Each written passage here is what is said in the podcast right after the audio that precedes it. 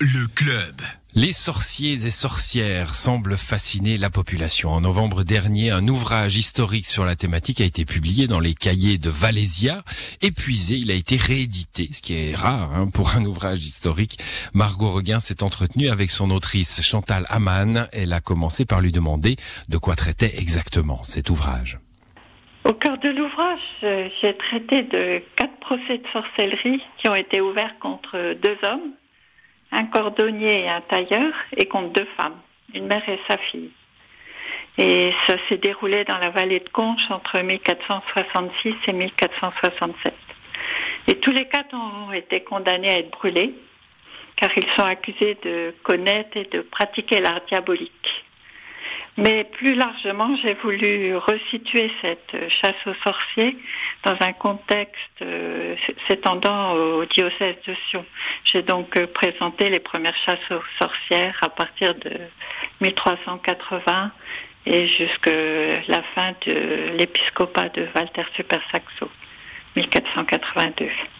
J'ai voulu donner un vaste panorama Qu'est-ce qui vous a poussé à vous intéresser à cette période euh, de l'histoire en Valais?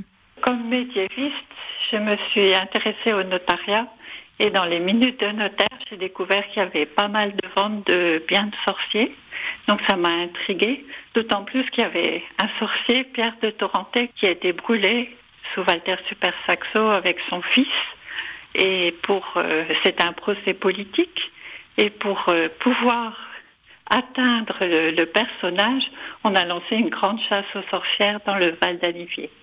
Ces chasses aux sorcières, comment est-ce qu'on on peut les expliquer? C'est des jalousies, c'est des rivalités entre des camps? Comment est-ce qu'on on peut traiter cette chasse aux sorcières? C'est très difficile d'expliquer qu'est-ce qui a amené à pousser les, les gens à lancer des chasses aux sorciers et aux sorcières parce que c'est multicausal. En fait, il y a une évolution de la procédure, il y a une crainte des maléfices, des mauvais sorts qui sont jetés, il y a des rivalités au sein des villages, il y a une évolution de la pensée, et tous ce, ces phénomènes se conjuguent pour amener des enquêtes générales au sein d'une communauté. Et ces enquêtes euh, poussent les gens à se dénoncer mutuellement.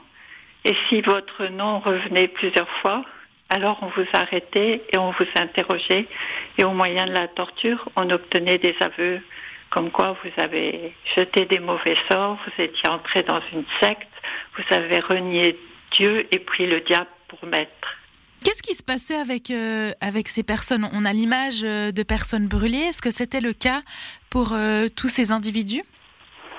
Oui, tous ces, tous ces gens étaient brûlés sur euh, le bûcher au terme de, procès. C'était très rare qu'ils puissent se défendre. C'était la condamnation après la torture. Ils obtenaient des aveux et c'était la peine. Cet ouvrage, on, l'a remarqué, hein, fait euh, sensation. Il, il, semblerait que la sorcellerie fascine. L'ouvrage a été en rupture, rupture de stock à un moment donné. Est-ce que vous attendiez à un tel succès? Ah non, je ne m'attendais pas du tout à ce succès du livre parce que c'était un livre euh, à partir des sources. Mais il est vrai que c'est un sujet qui, qui passionne de façon générale et en plus les Valaisans s'intéressent à leur histoire.